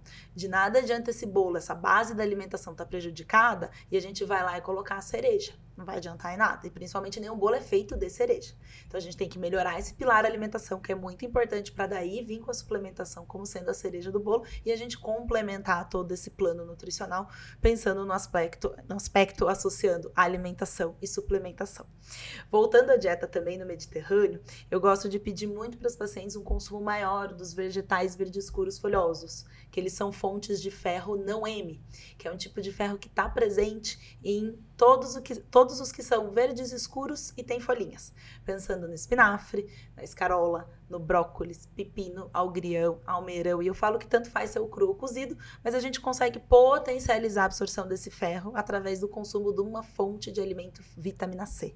Então, se a gente coloca uma sobremesa com uma laranja ou faz uma água com limão espremido em substituição a um refrigerante, já vai nos ajudar nessa absorção desse ferro que está biodisponível né, nos vegetais verdes escuros folhosos. E a gente já tem também uma ação antioxidante, que é através da vitamina C. Porque essa ação antioxidante também vai nos auxiliar nessa diminuição desse processo anti-inflamatório que a gente está tanto falando aqui. Né? E eu gosto também de pedir para elas que a partir de todos esses hábitos, né, a gente vai conseguir chegar no nosso é, resultado final, obviamente, né, começando como se fosse uma pirâmide. Então a gente começa do início, o que que tá, né, maior esse consumo de alimento refinado, essa substituição de jantar por lanches, por excesso de gordura ou então alimentos refinados, para a gente trazer comida de verdade. Então agora é agora. A hora é agora, para a gente melhorar essa alimentação, para a partir daí a gente ter as condutas necessárias e né, ver os próximos passos. Dani, é, bom, iFood, você pegou lá, né? Tudo certo. Amamos você, tá tudo certo, tá bom? É, inclusive, dá para pedir alguma coisa boa pelo iFood, tá? Sem dúvida. É, a grande questão é a seguinte, Dani, legal, e aí você tá contando um monte de teoria pra gente, que é importante, uhum. lógico, mas na prática, o que, que você vê? É, Chuta para mim, não tem problema. Tá. 80%, 50%, 30%. Quem chega comendo certo? 20%. 20% come certo. Come certo, mas ainda dá para melhorar. Sim, lógico. Sempre. Certo. Ok. É, quem, quanto desses 80% que sobraram come muito errado? 50. É muita gente. Sim. É, é muita, muita gente. gente. É muita gente que tem hábito muito ruim. E é tão maluco isso, porque é óbvio que quem tem hábito ruim sabe que é ruim. Sabe, sabe. E muitas vezes não tem a coragem de criar o primeiro passo para melhorar. Isso é muito maluco. E aí, é, isso é, você acha que é por, pela comodidade? É, ou a maioria, e aí, claro, já estou falando acho, acho, acho, né? Ou a maioria veio porque foi educado de fato errado. E aí você veio da, dessa infância com uma alimentação muito errada, com comportamentos muito errados, e por isso ele se torna esse adulto que vai não consumir verduras verdes escuras, etc, etc. Quando, ele, quando essa paciente já chega com esse hábito alimentar de uma maneira bem diferente do usual, ela já comenta que foi um hábito alimentar familiar. Ou então porque ela foi morar com alguém que não tinha o hábito de consumo de fruta, verdura e legume, ou porque ela não consegue se programar e, por exemplo, uma semana no hortifruti para comprar tudo eu, isso. Eu pensava que isso seria a maioria. Eu, eu, eu, eu brinquei na história da, né, cutuquei a história da uhum. infância, é, mas é, eu achava que a maioria era pela comodidade. Tá, não, não. É por erro mesmo na educação alimentar dessa Exatamente. pessoa. Exatamente. Ou falta de programação. Né? Aí acaba chegando em casa, o que, que eu vou fazer? O que eu vou comer? É o que é mais fácil. Isso, o celular, é sem dúvida, é mais fácil. É né? rápido, né? É o miojinho. Isso, ou então não tem criatividade. Aí eu posso tentar ajudar. Então já vamos deixar uma salada higienizada, já vamos deixar uma porção de proteína descongelada para quando você chegar, você só grelhar, cozinhar, ou assar, air fryer, né? Uma boa opção para todo mundo adora. Ou então, assim, você chegou na sua casa, você já produz um pouquinho mais no almoço para você possa consumir no jantar essa opção. Mas o que eu vejo também de mais complicado no dentro do meu, da contextualização é que às vezes também a mulher coloca a carreira um pouquinho mais na frente e esquece nessa questão da alimentação. Uhum. Então algumas também acabam priorizando muito mais trabalho, né? Ou então academia, ou tem alguma outra coisa mais é, importante no momento do que tanto pensar na alimentação. Mas tem muito erro alimentar chega. pela estética? Tem também. Tem também. Muito a pessoa que uh, come duas vezes no dia. Ou então cortar o carboidrato. Isso é. Zerar o carboidrato. Exatamente. E se a gente for pensar mesmo uma paciente que está querendo engravidar, se eu faço também uma dieta muito restrita, eu não consigo nem fazer ela ovular. Imagina, e aí não faz não. sentido nenhum, né? Porque é. a gente vai faltar nutriente, o cálcio é um deles. A gente não vai continuar essa conversa, mas para mim, cortar carboidrato acho que não faz sentido nenhum. Nunca. Uhum. Jejuns. Ah, ah, uhum. Eu não vou brigar, eu não vou brigar com vocês. Modas. Jesus intermitentes, etc. Sim. Mas eu acho que assim é, bem, pra gente fazer um bem um resumão. Tá. É, se fizer em casa, melhor. Uhum. É, Sem dúvida. É. Se a gente for para comida de verdade, a gente vai errar menos. Exato. Basicamente é isso. E se a gente pegar um pouquinho de cada, a gente vai errar menos. Exato. Então tá, Exatamente. todo mundo sabe o que tem que fazer. Uhum. É difícil fazer. Exatamente. Tá É. bom. A proporção, a nutricionista tá lá para ensinar, né? O Lógico. tanto, X, Lógico. né? Mas Lógico. O, o básico funciona, vamos dizer que é isso também. Sim, vai Claro. nos ajudar sem dúvida. Sim, claro, o cara não vai comer arroz, feijão e bife todo dia. Uhum, Mas não é um problema. E aí também a gente tem que tomar cuidado muito com o ferro e fogo. Ah, você não pode. A nossa briga com o café, né? Sim. É, Eu e ele. Eu sou Essa fã de briga café e pode tomar três cafés por dia, tá tudo certo. Ela fala que não. Mas. é, assim, tem que tomar cuidado que, assim, é, o ferro e fogo, por exemplo. Não tô dizendo que o cara não pode tomar uma cervejinha no final de semana. Uhum. Tá? Então a gente, claro, é, por ter uma política, tem que entender um pouquinho o contexto. Sim, Você vai sim. numa festa, tal, tal, tal, tá Sim. tudo certo. Mas não enche a cara. Dá pra diminuir? Você que tá tentando engravidar. Ah, é melhor não. Sim, exato. Ah, mas eu vou. Não, aí vem, toma um pouquinho. Sim. Toma um pouquinho. Eu já tô grávida, esquece, zero. Sim, Acabou. Uhum. Né? Já foi a oportunidade de você ter. Mas eu acho que a gente tem que tomar cuidado. Claro, a pessoa não vai comer um fast food nunca. Não, tudo Sim, bem, de vez em quando. Mas saiba que é ruim, é ruim, é ruim. É gostoso. A gente gosta. Você gosta? O problema é a constância, né? É a É. constância do hábito ruim. E Eu normalmente se eu te pergunto, perguntar, elas Dani. falam quatro vezes na semana, não é uma não. Eu ia te perguntar se também tem uma questão, é, você estava falando sobre os hábitos da infância, enfim. é, a gente percebe que as pessoas têm, talvez, não sei se criatividade seria a palavra, mas às vezes as pessoas não exploram tão- um pouco a criatividade na, na apresentação mesmo, porque a gente escuta, não sei, você deve escutar muito mais. E eu tenho um, um exemplar em casa, um filho, né? Eu tenho um pequenininho, que às vezes você apresenta o alimento de uma forma, você tem uma negativa, você tem que apresentar dez vezes, de formas diferentes, e ainda assim daí a gente percebe que o hábito vai sendo excluir aquele alimento do, da família, da, da mesa. Ah, não, não gosto, não gosta. E aí fica essa dificuldade de entender que a gente vai se familiarizando. Não sei se você percebe isso, não. Eu acho que no adulto é mais difícil, né? Na criança acaba tendo mais isso. Como eu não atendo criança, então não posso me posicionar. Mas no adulto eu vejo que, assim, muitas vezes por não ter tempo de fazer o hortifruti, ele não teria tanto tempo também de fazer uma coisa muito elaborada. Então a praticidade ajuda nesse momento. Às vezes até uma refeição pronta, uma marmita congelada, pessoas que fazem, vão até a casa. Às vezes essa estratégia de deixar porcionado, ela só vai pegar, descongelar, esquentar. Ou seja, dá pra acaba comer sendo- certo sendo prático. Exato, dá. Dá Tá. sim também. Uhum, Bacana. E aí, meninas, mais alguma coisa sobre endometriose? Querem comentar mais alguma coisa? Eu quero, eu tenho um tema a mais. Se a gente Eu acho finalizar. que só o nosso, a nossa questão, né, a Brenda, a gente, eu acredito que o principal ponto é essa angústia de não respostas, né, a dor, viver com dor e, e muitas vezes a falta de informação e de, e de um diagnóstico assertivo, porque muitas vezes não- a mulher ela não entende a causa daquilo e essa questão da libido principalmente, né, a, a questão, as questões que aparecem na relação é, é tida como uma mulher frígida, uma mulher que não gosta de se relacionar, o que e a gente percebe que isso vai alterando até a forma como ela se vê, né, a questão do feminino. Mas o sofrer, acho que na nossa parte, a Bre- a Brenda pode me complementar, é essa questão da dor, da- dos incômodos na rotina, no dia a dia e a culpa de viver aquilo sem entender direito a resposta antes do diagnóstico. Sim. Não, total. Eu acho que todos os pontos que todo mundo trouxe aqui fez muito sentido, porque eu enxerguei várias pacientes em vários cenários aqui. E assim, eu vou até mais profundo, Carol, que eu, eu vejo que mexe nessa autoestima que você trouxe por viver um processo de autoaceitação. Então, aquela mulher ela precisa entender que, ok, eu estou nessa situação agora, o que que eu vou fazer? Então, elas têm essa dificuldade de aceitar até, ah, tudo bem, eu estou agora em um momento em que eu vou precisar ir para uma FIV, ou eu vou precisar ir para uma ovo doação, porque eu tenho esse planejamento e eu preciso passar por isso.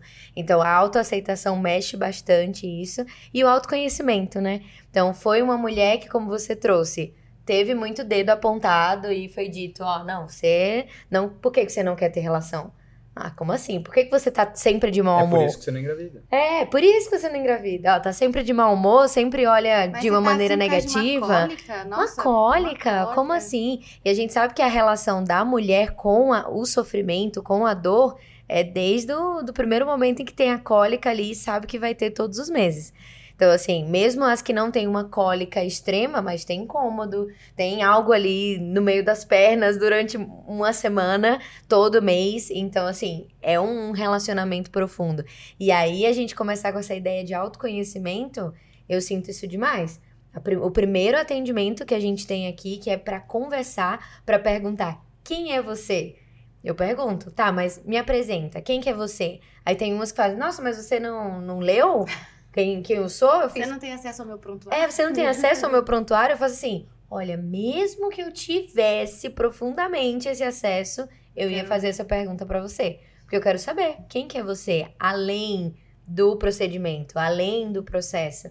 E aí começa essa profundidade. E agora ser sucinta, porque as psicólogas são É, tagarelas. é, é, tô Mas essa de Deus. paciente da endometriose, eu entendo que ela chega depois do diagnóstico em dois momentos.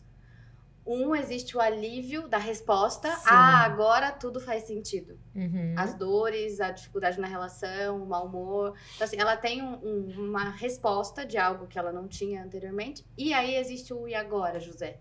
Sim. Eu acredito que é o sentimento de culpa. Também. O que, que eu fiz de errado, o porquê que tá acontecendo isso comigo, ou o porquê o médico descobriu, porque a gente percebe Porque muito eu, isso, é. por que, que demorou para fazer esse diagnóstico. Talvez tivesse é, detectado lá atrás, eu teria uma resposta diferente. Enfim, gera muitas incertezas. Pelo menos Nossa, é o que eu percebo de demais. sala. E aí é um grande desafio para nós, como psicólogas, começar a entender essa mulher e mostrar para ela que ela é além da endometriose. Sim. Porque Sim. muitas vêm, ah, esse é o meu diagnóstico, então eu sou Como uma isso aqui. sentença. Sim. Eu sou isso aqui. E aí a gente vai além, a gente faz, peraí, você tá aqui em uma clínica que você vai ser atendido em todos os seus aspectos. Então isso humaniza demais. A gente não quer só a paciente de endometriose, a gente quer cuidar daquela mulher. A gente quer tratar ela da família, né, do sonho, das expectativas e ter esse cuidado de uma maneira realmente completa. Isso faz muita diferença. Bom, para a gente fechar o assunto endometriose, eu só queria dizer uma coisa. Acho que faz muito sentido o que todo mundo falou. E o problema é o seguinte: endometriose não tem cura. Esse é o grande problema. Qual que é o tratamento ótimo para endometriose? Não sei. Não sei, infelizmente. Tem que individualizar, tem que pegar a paciente. É, na média, na média, leva-se de 7 a 10 anos para a paciente ter os primeiros sintomas e ter o diagnóstico. Então, esse diagnóstico, ele é mundialmente demorado. Não é só aqui. Dados nacionais, dados internacionais, europeus, 7 a 10 anos para essa mulher ter o diagnóstico. Então, isso é um problema. Deve estar mudando isso. Eu acredito que está mudando. Primeiro, exame de imagem melhor, pessoas que estão olhando esses exames de imagem mais eh, profissionais, mais especializados, né? E, e a expertise do próprio clínico e da- do próprio paciente, a história da- do, do Google, né? Então, a internet realmente está facilitando para essa mulher se ligar e procurar o médico antes e falar assim, não, eu quero fazer tal exame. E isso está acontecendo. É uma inversão, mas tem um lado bom. Acho que tem um lado bom. Mas o grande problema é, legal, temos o diagnóstico, fazemos o diagnóstico, e aí qual que é o tratamento ótimo? Depende. Não tem tratamento ótimo. Tratamento de cura? Não tem. Ah, vou fazer uma cirurgia, vou curar. Hum, então não vai. Você vai fazer uma cirurgia, vai estar melhor. Se você não quiser tentar engravidar, a gente vai bloquear a sua menstruação, porque a menstruação recorrente vai piorar o problema. E assim vai. Ah, ah, quando eu olho para o lado reprodutivo, ah, não posso bloquear a menstruação, porque eu estou bloqueando a ovulação. E aí você não vai engravidar. Então não existe o tratamento ótimo. E aí são todos esses dilemas que a gente falou a partir do diagnóstico. É um outro caminho complexo e a gente vai ter que individualizar muito essa paciente. Talvez algumas passem por cirurgias, percam parte do ovário tenham que fazer inclusive ovo doação, como você citou. Então é, é muito, a gente tem que apoiar muito essa paciente e é uma paciente muito difícil. Agora mudando a paciente, agora vamos falar de síndrome dos ovários policísticos. Essa é uma grande parte das nossas pacientes tem síndrome dos ovários policísticos, a gente está falando em cerca de 30%, pelo menos, dessas pacientes com infertilidade. É a paciente que precisa emagrecer, quase sempre. É a paciente que vai ter vários dilemas, provavelmente é, psicológicos, porque deturpação da imagem, ela é mais gordinha, ela tem acne, ela tem perda de cabelo de forma mais acentuada, ela tem pelos em lugares é, mais grossos, em lugares ruins. Nem todas, óbvio, mas pode ter. É, e, e, aí, claro, esse aumento hormonal que acontece muito na SOP, fala assim, ah, mas ela vai ter um prazer maior. Não necessariamente é verdade, porque a deturpação da imagem com, com, complica isso. Então, nem, não necessariamente há um aumento de libido, às vezes para algumas tem uma queda de libido, então, de novo, vamos falar de libido. E aí, na acupuntura, que também a gente pode pensar que todo aquele equilíbrio da acupuntura, assim como da alimentação, pode favorecer o distúrbio principal da SOP, que é o distúrbio hormonal, que é o distúrbio ovulatório. Por que, que a paciente SOP não engravida? Porque ela não ovula direito, ou não ovula. Sim. E aí, tá, vamos jogar, quero queria que vocês jogassem comigo para pensar, ok, e aí? O que, que vocês entendem na área de vocês que pode ajudar essa paciente com SOP? Porque eu acho que a paciente com SOP pode ser muito ajudada por toda essa equipe multidisciplinar. Se a gente for pensar na alimentação, que foi um exemplo que você falou, né? Elas já são pacientes que têm uma resistência à insulina alta. Então, tocar eu aqui de novo falando de novo de açúcar. e, e eu gosto de trabalhar com uma dieta um pouquinho mais low carb, que é um padrão ouro que a gente acaba utilizando como estratégia nutricional, já que daí nesse caso eu já preciso restringir um pouquinho a questão do carboidrato e a via desse carboidrato que eu estou utilizando. E, normalmente eu gosto de trabalhar com carboidratos integrais que vão fornecer um baixo índice glicêmico e a gente vai conseguir trabalhar a partir daí com uma estratégia de uma dieta um pouquinho mais hiperproteica e também entrando novamente com essa questão Voltando gorduras aquelas- para aquelas pacientes que erram demais, elas erram demais porque elas consomem muito, principalmente carboidrato. Carboidratos. Aí, nesse caso, o carboidrato precisa ser um pouco mais ponderado. Aí a gente tem, tem que ter um controle melhor do consumo e a via desse carboidrato. E é o carboidrato ruim. Isso, carboidrato ruim. que é o quê? Que é pão branco, massa em excesso, alimento embutido, industrializado, biscoito recheado, pipoca de micro-ondas, sorvete.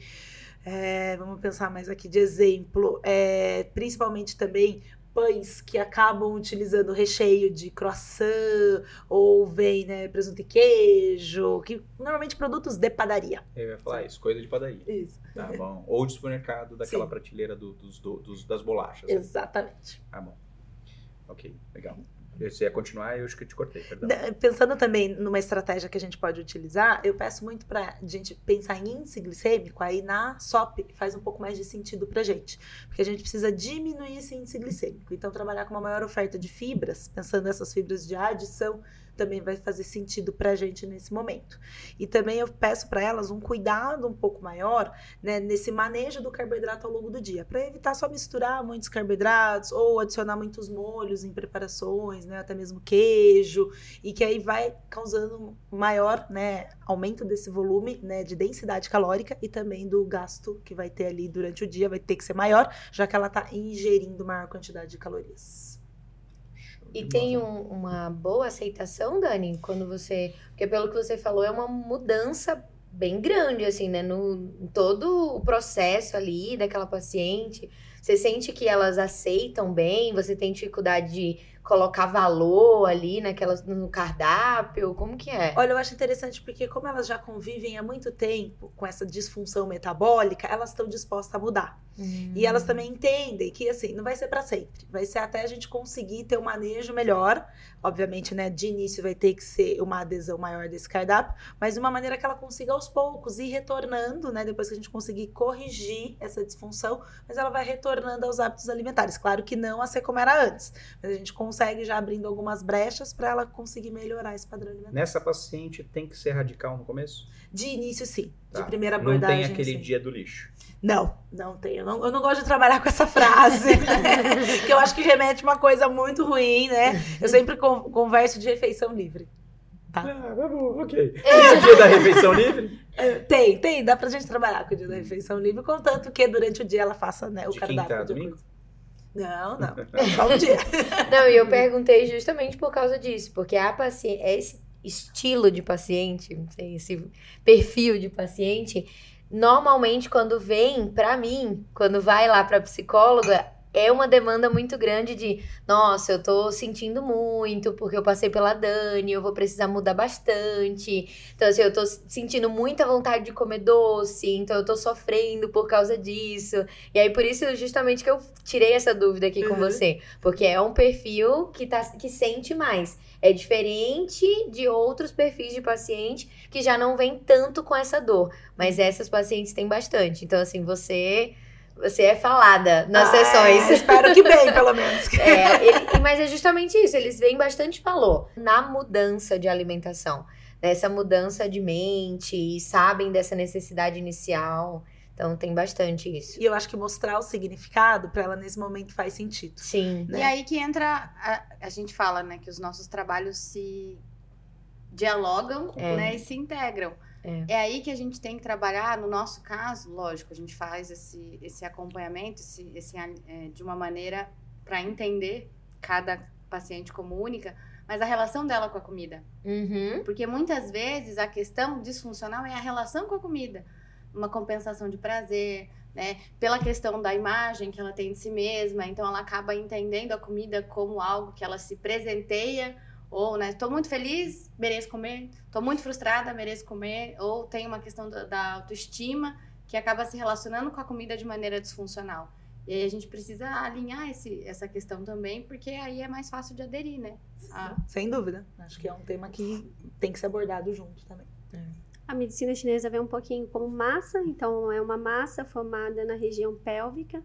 A gente pode estar auxiliando essa paciente em relação, por exemplo, à compulsão alimentar. Você vê que todas elas têm um excesso de pensamento é, e acaba tendo um, um pensamento não tão ordenado, é, uma preocupação absurda. Então a gente acaba trabalhando essas questões emocionais, mas eu gosto muito de trazer para esse tipo de paciente aquela responsabilidade de que ela precisa mudar o seu estilo de vida, não só numa questão de alimentação, mas numa atividade física, no momento ali para ela desacelerar, no momento que ela tem, encontre como uma válvula de escape de alguma forma, porque é, a gente precisa entender que a gente pode também montar de repente o melhor plano de cuidado possível. Se essa paciente não aderir, fica um tanto quanto complicado, né? Porque na verdade a escolha acaba sendo dessa paciente. Então eu acabo conscientizando de certa forma e trabalhando essa regulação hormonal, essa questão de sono, coletando na verdade tudo aquilo que ela traz de queixa e de repente que pode sim é, montar estratégias ou de repente fazer pequenos ajustes que tota- vai fazer totalmente diferen- diferença na vida dela, por exemplo. Na vida mesmo, na né, Fá? vida. E isso é legal, assim, é- são mudanças que, ok, inicialmente é radical, mas que dá para elas carregarem pra vida. E assim, quantas vezes a gente tem pacientes que voltam aqui já com os bebezinhos no colo, né? E que a gente pergunta, e aí, como é que tá? Ainda tá fazendo todo o processo que a gente ensinou aqui, que a gente direcionou? Ai, sim. Ou então, ai, tô fazendo uma terapia. Nossa, o coração fica quentinho. Porque inicia sem entender essa necessidade e que precisa ser acompanhado. E aí tem esse ensinamento e levam pra vida toda. E tem esse cuidado durante a gestação também, né? Não dá pra dizer que é só nesse momento, de repente, de tentante. É A verdade. paciente SOP tem um risco muito grande de ter diabetes gestacional. Sim. Então, se ela não fizer a correção previamente por conta da resistência insulínica, se você. Na verdade, por que, que ela não engravida? Porque ela está bloqueada. Porque a natureza está fazendo que ela esteja bloqueada para ela não gestar. Porque gestação é um momento de sobre- sobrecarga para a vida dela. Então, se ela já está sobrecarregada, o que, que a natureza faz? Bloqueia a ovulação. É um mecanismo de defesa. Sim. Se ela não desbloquear, ela não engravida. E a gente aqui, que trata essa paciente, tem até que tomar cuidado, porque eu tenho que prepará-la para engravidar. Porque se eu forçar, se eu vou lá e corro para fazer uma fertilização e ela é totalmente desequilibrada, talvez até dê certo. Mas as complicações gestacionais vão ser gigantes. Ou a chance disso acontecer vai ser gigante. Sim. Então, é muito nítido, é muito claro. Dado interessante: paciente que perde 10% do peso, 10%, SOP, perde 10%, 10% do peso. Ela tinha 100 quilos para 90. Essa paciente, metade dessa, ou um pouco mais, passa, acho que é 70%, aliás, passa a ciclar. Ela tinha aquele ciclo longo, ela passa a ciclar. Metade destas aí, sim, talvez, é, engravidam. Ou seja, pelo menos um terço das pacientes, quando perde 10% do peso, 10% não é uma coisa tão grande Não. assim, Não. Voltam, é, engravidam de forma natural, mostrando claramente que era um bloqueio, era um bloqueio da natureza. Era realmente uma paciente com desequilíbrio. De novo, a gente volta para a história do equilíbrio e desequilíbrio. É, Sim. por isso que a cultura faz sentido, por isso que é, dieta faz sentido. E é isso, por isso que a gente precisa do estresse, o controle do estresse, uma coisa está relacionada à outra. Sim. Se eu não tiver uma boa cabeça, eu não vou fazer o que tem que fazer. Uhum. É, ah, legal, o médico falou para mim que é fácil emagrecer. Óbvio que não é fácil. Né? Ainda mais se é, muitas vezes essa paciente tinha, porque a só tem um problema metabólico, mas é um problema também genético. É comportamental e genético. As duas coisas com, certeza estão relacionadas. Então, quase sempre foi uma criança gordinha. A criança gordinha vai ter uma dificuldade gigante para emagrecer, muito maior do que quem não era gordinho e se tornou obeso depois. Então, é isso, é difícil, não é fácil. É, é- é- são 20 anos, são 30 anos de uma paciente que teve uma condição, um comportamento totalmente fora. E quase sempre quando a gente vai para a família, temos obesos na família, temos diabéticos na família, temos hipertensos na família. Sim. Então, mostrando, temos ali comportamentos e genética muito difícil. E olha que cruel. Essa mulher tem 35 anos, ela tem 90 quilos e ela tem SOP. Uma outra mulher que não tem SOP, tem 90 quilos, tem 35 anos, essa com SOP vai ter uma dificuldade muito maior para perder peso. Ela tem que fazer o dobro do esforço para perder peso. Então é cruel mesmo. Por quê? Sim. Porque tem uma questão hormonal muito importante. De novo, ela olha para o lado e ela se irrita com os exemplos que ela tem, porque ela pega uma mulher que não tem síndrome dos ovários policísticos, que tem 120 quilos, ela tem 90, e essa engravidou, e ela não. E aí, de novo, a gente volta. Toda vez que a gente vai e olha para o lado, é muito complicado, porque a gente fica trazendo o exemplo dos outros para a gente e não vai. E, de novo, a gente volta. Individualizar, individualizar, individualizar. É para isso que a gente está aqui. Sem dúvida. E a partir de que idade, mais ou menos, já dá pra diagnosticar? Síndrome dos ovários policísticos. É, isso é um, esse é um problema. Por quê? O principal critério para diagnosticar chama critério de Rotterdam, é um critério muito antigo, já tem 20 anos. Outros, outras tentativas de, de, de diagnóstico, de critério diagnóstico foram feitas ao longo do tempo, mas nenhuma pegou muito. eh, Não, não, não pegou, tá? Uhum. Então não é utilizado, então a gente usa ainda uma que foi feita lá em Roterdã em 2003, se eu não me engano. 20 anos. É, Roterdã é, diz claramente que a gente não deve usar para adolescente. Por quê? Os critérios são, bem resumidamente, irregularidade menstrual. Bom, adolescente tem a primeira menstruação, a menarca, nos primeiros dois ou três anos, ela, ela tem o eixo, do, a maturidade do eixo hormo- hormonal, então ela vai ter muita irregularidade, é comum nos dois, três primeiros anos pós-menarca. É, adolescente tem espinha, Uhum. adolescente tem é, aumento de pelos não, mas espinha. É, então ali já seria um critério. E se você fizer um ultrassom, muitas vezes o ovário dessa menina tem muita reserva, é um ovário grande, que já entraria como um critério, talvez, para o critério ultrassonográfico da SOP. Resumo: Hum. se você é, fizer esse critério de Rotterdam para adolescente, vai ter um overdiagnosis, vai ter um excesso de diagnóstico. Então, esse critério não serve para adolescente. O critério para adolescente é meio complexo, na verdade, assim, sempre é duvidoso na adolescente. A gente pode considerar que há uma possibilidade, mas é difícil fechar diagnóstico. O ideal é fechar diagnóstico na fase adulta mesmo.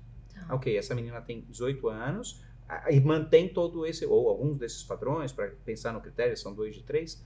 Ah, ah, ok, ela tem SOP. Então ele não é tão longo como o da endometriose. Não, Consegue Não. diagnosticar Ele é em mais um simples. período. ele Tá. é mais simples para a gente fazer diagnóstico. Uhum. Ele é mais rápido. Claro que tem as formas mais sutis, claro que tem as formas. Mas aí o que acontece? Per- Perguntou da adolescência é muito bom, porque muitas dessas meninas, por ter essa irregularidade, um pouco de acne, acabam ganhando essa tarjeta. Eu tenho SOP. Hum, E aí, o que, que faz? Dão um anticoncepcional para ela. Que não estava errado dar o anticoncepcional, porque vai melhorar a acne dela, porque vai ter um padrão menstrual ou uma ausência de menstruação, que aquilo é, é- é legal para ela. Só que a grande questão é, o alerta que a gente tem que dar, quando você entrar na vida adulta, o ginecologista deveria tirar o seu anticoncepcional para realmente fazer o diagnóstico. Eu tenho ou não tenho. E a partir dali, pensar nas medidas de correção uhum. e os alertas, olha, não deixa para engravidar tão mais tarde, porque talvez a gente tenha uma dificuldade para engravidar. Então, esses são os pontos. Mas é difícil fazer diagnóstico no adolescente mesmo. E eu acho que talvez nem devesse ser feito. Trata. E quando for adulto, para. Mas aí, quando tiver 20 anos, é o momento de fazer. 18 anos, 19 anos. Tá. Certo? que mais? Bom, para acupuntura, como que. é, eu sei que a acupuntura pode melhorar padrão de ciclo menstrual. Sim, Tá? Isso já está bem descrito na acupuntura, né? sim. O que, que trabalha e quanto tempo tem que ser um tratamento para a gente pensar, pensar nessa mudança? Claro que a gente entendeu que é multifatorial, Sim. tem que ter a dieta, tem que ter tudo, mas como que trabalha isso e a- quanto tempo tem que ser trabalhado essa acupuntura? Quantas sessões, quantos meses para a gente pensar numa mudança de ciclo? Uma sessão já é possível a gente ter alguma mudança? Depende. Depende muito. Eu acredito que no caso dessa disfunção metabólica, demora um pouquinho mais. Até mesmo se essa mulher está um tanto quanto bagunçada em relação ao estilo de vida. Está tudo muito atropelado por conta dos excessos de tarefas. Então, tem um sono inadequado, tem uma, uma alimentação que não consegue, a falta de hidratação. Então, é, na verdade, demora um pouquinho mais. Tudo depende. Eu percebo que tem paciente que tem uma resposta rápida, mas tem pacientes também que tem uma resposta não tão rápida assim. Então, é muito complicado falar o tempo. Dentro da medicina chinesa, a gente fala, independente de fertilidade, mas pensando em vitalidade, longevidade, para a medicina chinesa, a fertilidade é uma consequência de boas escolhas, né, de um estilo de vida, de bons hábitos. Então, se a gente for parar para pensar na saúde dessa mulher como um todo ou na saúde reprodutiva, o ideal quanto antes, no mínimo três meses. Pode ser que essa paciente responda rápido, pode ser que ela demore um pouquinho. Eu falo assim, 0% de você não perceber nada após uma sessão de acupuntura, graças a Deus em 10 anos eu não tenho. O que tem como resposta é ou parcial ou total de uma queixa ou outra. Claro, é, aquilo que é quadro clínico pré-estabelecido, mais uma vez, a acupuntura vai ajudar na questão da diminuição de intensidade e frequência daquela queixa, daquele sinal, daquele sintoma, daquele incômodo. Mas dependendo de como for essa paciente, ela tem boas respostas. Agora, o tempo de uma para outra é muito complicado. Eu posso tratar a mesma queixa de uma questão de ansiedade, uma questão de estresse, uma questão de insônia, uma questão de FIV, que é a proposta que a gente tem aqui de tratamento de reprodução assistida. Eu posso tratar é, é, a mesma queixa mas o paciente, ele é único. Para mim, ele é único. Então, assim, eu preciso fazer toda uma questão de anamnese, independendo de eu saber um pouco daquele histórico daquela paciente, para que eu possa compreender quem é aquela pessoa nesse mundão. E, de repente, montar um plano de cuidado para essa paciente, é, fazer alguns ajustes dentro da rotina dela, coisinhas bem básicas, assim, por exemplo. Eu falo muito isso para as pacientes em relação ao sono adequado. É, o nosso corpo ele faz toda essa questão de regulação hormonal né, durante o sono. E o quanto é importante a gente dormir cedo. É, o nosso corpo segue trabalhando, então ele faz todo um reparo do tecido, um reparo do sono, do sistema imunológico, hormonalmente. Então, eu costumo dizer para ela, ele continua funcionante.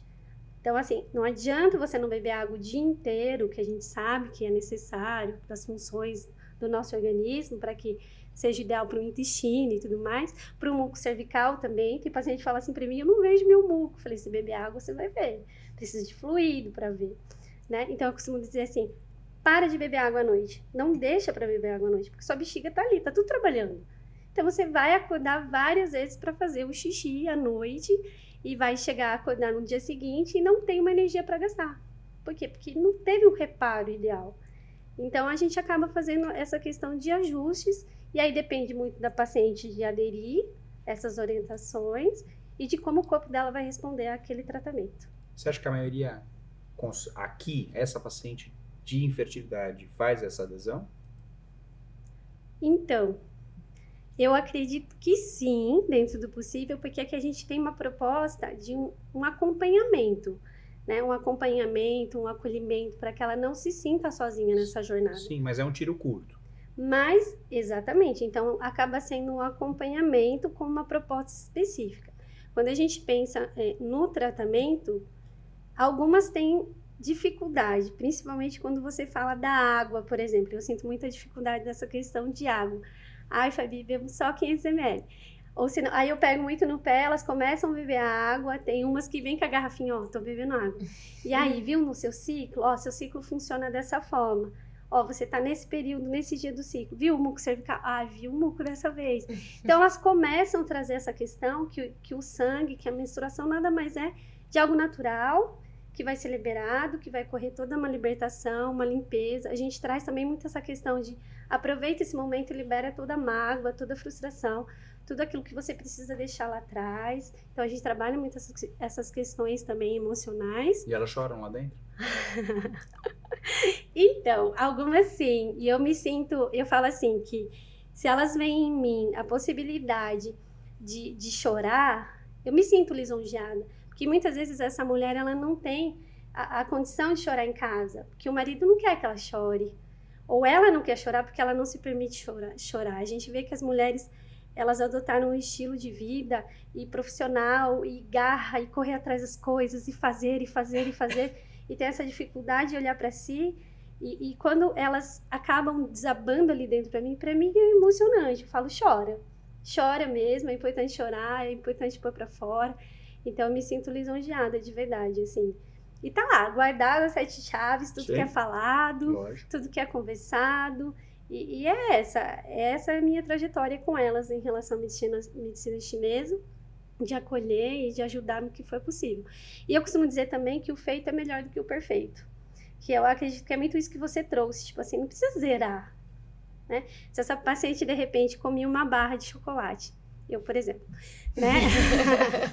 exemplo a... na frente. Ai, desculpa, não triste. e hoje eu como, de repente, um quadradinho, o feito é melhor do que o perfeito. Eu reduzi, então, trazer esse equilíbrio. Eu falo assim, deixa o chicote de lado, galera. o café também. Então, assim, eu falo assim, deixa o chicote de lado, ó, entrou pra dentro dessa sala, deixa o chicote aí fora. Nada de ficar se flagelando, porque eu não fiz isso, porque, ué, tudo tem seu tempo de acontecer, existem meios, tá numa equipe super comprometida, envolvida. Bom, mas é um problema também aquela paciente que exagera, que é muito radical, aquela que, que não, eu falo que perder 10% vai, levar, vai trazer esse benefício, ela perde 30%, só que de repente em um mês. E aí a gente tem uma paciente que tá bom, ela tá magra ou ela tá saiu da obesidade para um sobrepeso, mas ela tá desnutrida, ela tem falta de nutrientes, ela perdeu músculo pra caramba aí.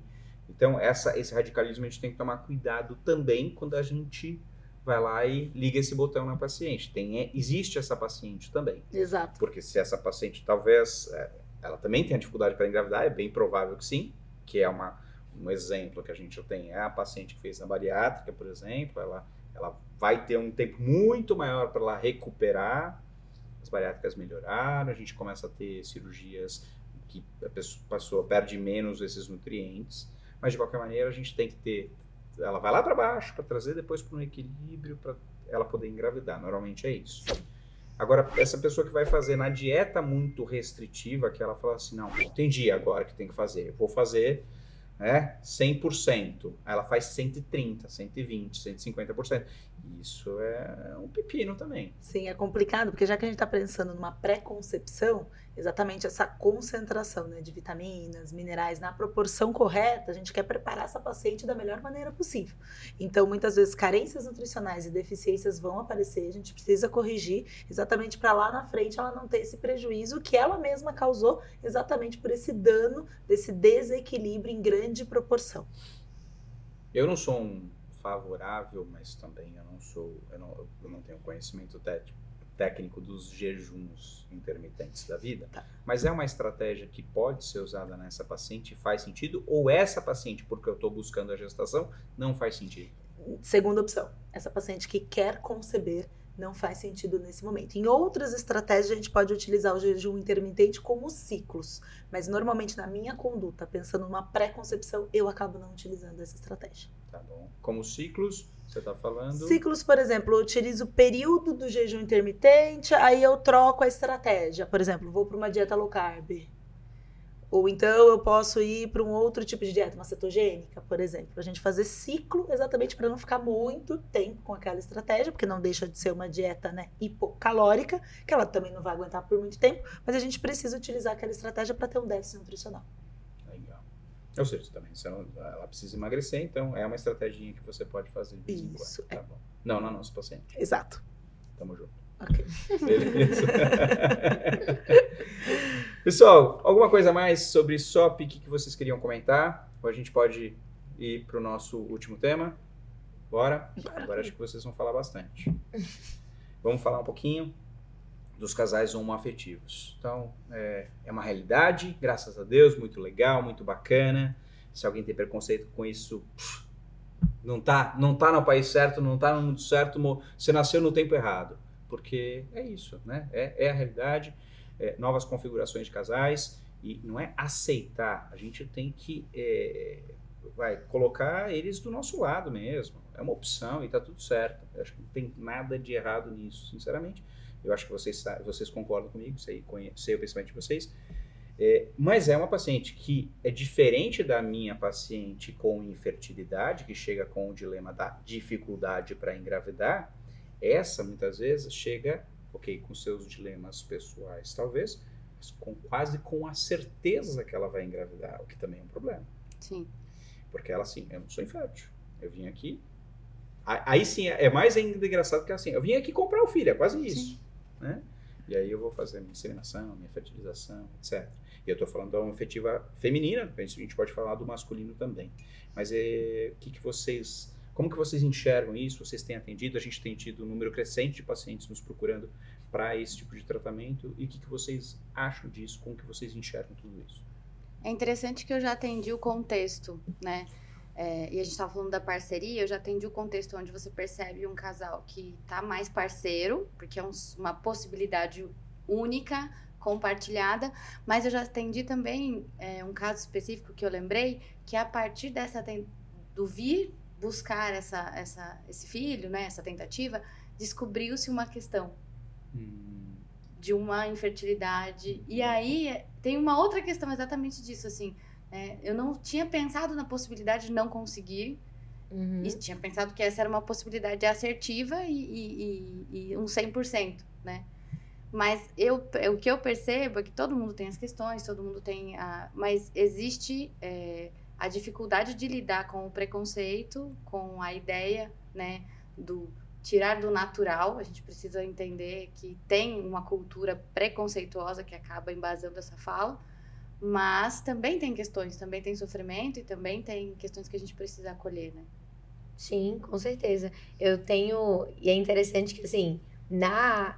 No casal homoafetivo masculino, eu tive uma experiência bem interessante aqui na clínica, que assim, eu precisei atender o casal, claro, ali para dar todo o acompanhamento, mas aí eu trouxe também a pessoa que ia ficar responsável é pelo engravidar. Então Sim. eu pedi para todos estarem presentes no primeiro atendimento e foi muito legal a experiência, porque assim eu percebi tanto a expectativa ali daquele casal, do que, que eles esperavam, o que, que eles visualizavam, e também percebi a expectativa da pessoa que estava envolvida ali.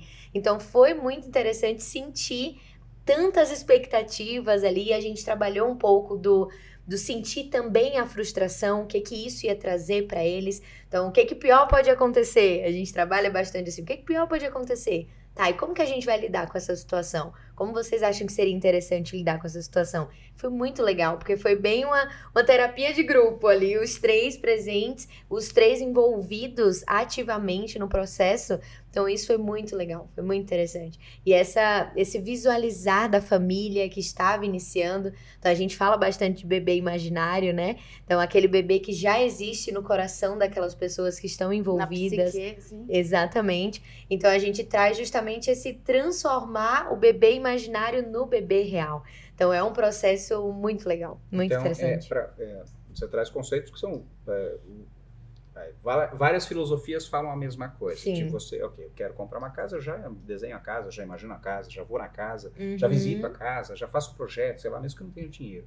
Mas aquilo ali, e aí vai fazer com que eu corra atrás e tal.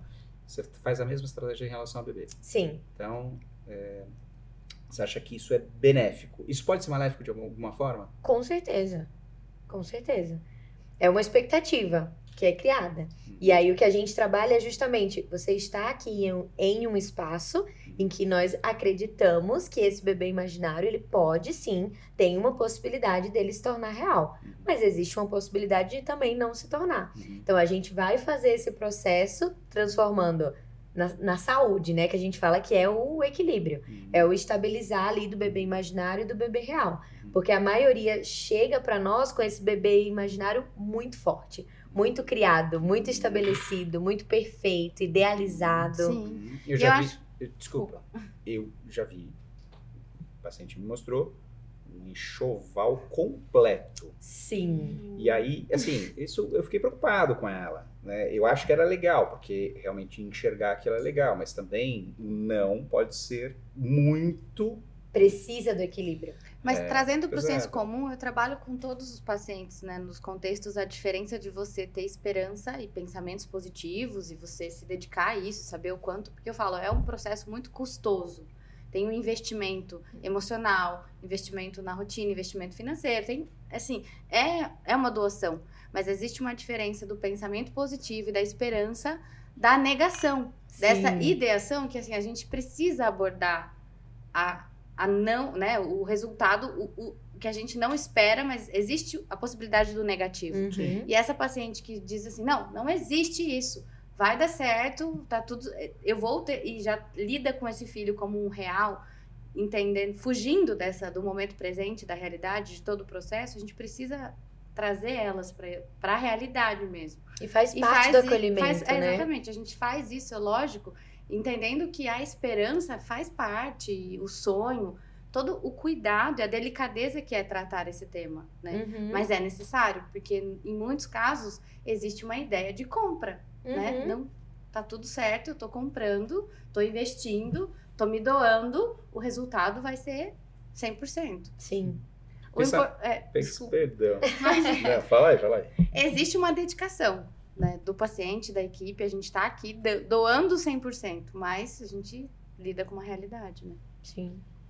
É, pensamento positivo é fundamental, concordo com vocês, né? E se a gente começa a ir para energia, né? Então faz todo sentido do mundo, né? A gente vai, né? Então é isso, não tem como. É, a paciente que chega aqui, de repente, que fez inúmeros tratamentos, aí você fala assim, ah, vou tentar mais uma vez. Ela já fez cinco vezes uma tentativa. Tem uma carga negativa muito pesada. É, às vezes, inclusive do marido, às vezes pela questão financeira, às vezes não, às vezes tudo somado. Às vezes o, o, o marido, e eu tive um casal recente, é, num primeiro momento ela veio aqui, ela falou, eu vou fazer, mas nem contei pro meu marido. Eu vou dar um jeito tal, e eu não vou contar, mas você tem que contar em algum momento. E aí você já cria uma expectativa em relação àquele marido. Por que, que ela não está contando? Será que ele. Aí depois eu conheci o cara, não, ela não estava contando, por quê? É, ela, ela caiu tanto em todas as vezes que ela fez que aquele marido falou assim: não, para, Uhum. tá faz, você tá fazendo muito mal para você, né? A gente vai, vamos, vamos por outro caminho. No final, ela topou e graças a Deus deu certo. Na segunda tentativa. É, e- mas assim, é muito pesado. É muito pesado. Voltando para os casais homoafetivos, é, de novo, esse é o problema. Elas chegam com essa certeza. Né? Ok, vai dar certo, vim comprar. Uhum. que é pe- pipinaço. É, por outro lado, essa paciente, diferente de boa parte dos casais que vêm aqui, eles deixaram acontecer, porque na maior parte dos casais casamos, então temos que ter filhos, é uma algo natural tentar. Aí quando não acontece, a preocupação vem, porque a infertilidade está acontecendo e ela vem correr e ela está, mas ela não, assim, não é que ela não planejou a gravidez, muitas planejam, nem todas. Mas a gravidez era alguma coisa que era para acontecer. Muito diferente do casal homoafetivo. Ali não. Então, Assim, não tem como acontecer. Aqui a gente vai planejar. Eu quero ter um filho, vamos fazer isto aqui para acontecer. Então, provavelmente, vocês me corrigem se eu estiver errado, é muito diferente. A cabeça é muito diferente, o circuito está muito diferente em relação às nossas pacientes com infertilidade conjugal do casal homem e mulher, é, que vem com esse peso muito importante. Então, essas aqui vêm mais, mais leve. Em geral, vem mais leve. Né? Claro, tem a outra que já fez tratamento em alguma clínica, aí vem um pouquinho mais pesado, mas em geral é mais leve. É um tratamento mais leve. É, é, claro, muito ruim quando não dá certo, mas elas vêm realmente com essa.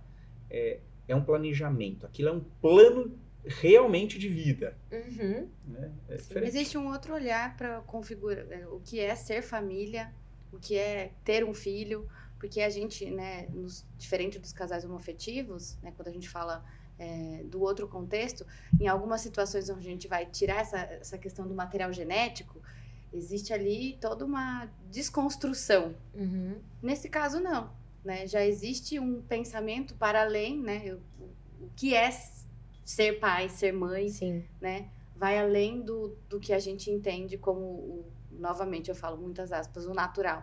E aí acaba sendo um outro contexto mesmo. você até trazendo isso, acho que um ponto bem legal da gente trabalhar aqui também é a rede de apoio.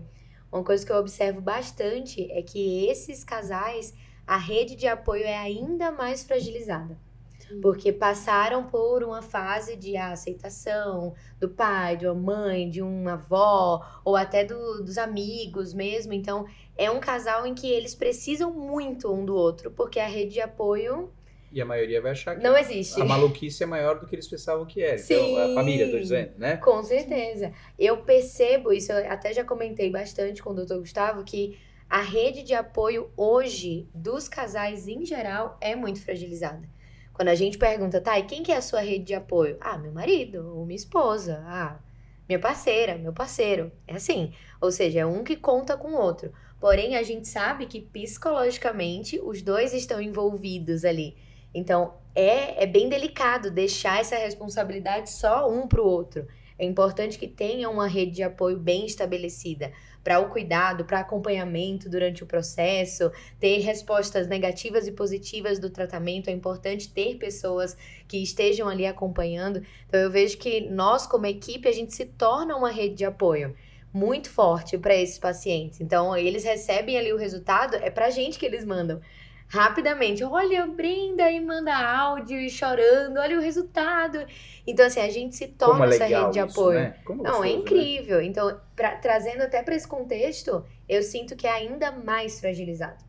Todos os exemplos que eu tive aqui na clínica, nossa, é. Não, é Eu acho que a maioria dos- da rede de apoio dos casais homoafetivos são outros casais homoafetivos. Sim. Normalmente é, é- Tem é bastante. isso, né? Uhum. Acaba sendo outras amigas aí também passaram pelo processo ou que estão planejando passar, muitas vezes.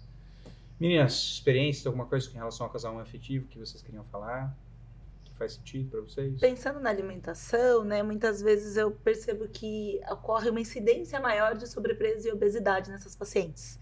Então, eu às vezes eu até peço um tempinho um pouquinho maior para elas se prepararem melhor para receber essa gestação, porque muitas vezes as- elas acabam também deixando de lado atividade física, uma alimentação um pouco mais fácil também, elas acabam vindo de um trabalho um pouco mais exaustivo, que acaba tomando um tempo maior da realidade dela. Então, eu vejo que essa preparação aí Fabi comentou de dois a três meses para mim. Eu acho que nesse momento eu acabo tendo uma relevância um pouquinho maior também para elas, para elas terem um cuidado maior, já que elas vão receber uma, né, uma gestação para delas conseguirem manter durante os nove meses. De bola. Bom, a minha experiência é a mesma. Eu costumo dizer que independente, né, de casal homoafetivo ou casal homem e mulher, para mim inde- independente. O cuidado é o mesmo, o acolhimento é o mesmo, o carinho é o mesmo, a preocupação de encontrar esses desequilíbrios e de repente poder beneficiar essa paciente ou esse paciente, enfim, tanto homem quanto mulher, para mim segue da mesma forma, com o mesmo carinho, com o mesmo re- respeito, dizendo, ó, estamos aqui para você, por você. Eu tenho uma dúvida só. Que, Fá, no caso de, por exemplo, um casal homo, que são dois homens, e aí você vai precisar atender essa terceira pessoa que vai acolher ali a, o processo de gravidez. Aí, no caso, você atende só a paciente, você chama eles, como que é? Não tive esse tipo de experiência. Tá. A experiência que eu tive foi de, de parceiras. Hum, tá. Aí normalmente, aí, às vezes elas dividem, porque as duas querem muito passar por, pelo tratamento de acupuntura Uhum. e ter essa experiência e se favorecer dos benefícios. Ou se não, de repente, para aquela que quer gerar, que vai gerar, que vai receber ali o embriãozinho. Legal. Gente, é, mensagens finais. E aí, Tuzera? Brenda, e aí? Conta pra gente. Eu acredito muito em equipe. Acho que esse é um é a grande mensagem, inclusive, que a gente vai deixar aqui que nossa, e de verdade, não é nem porque a gente está no podcast, mas a gente sente muito a diferença do paciente aqui da Reproduce, que é um paciente que ele é acolhido, ele é cuidado.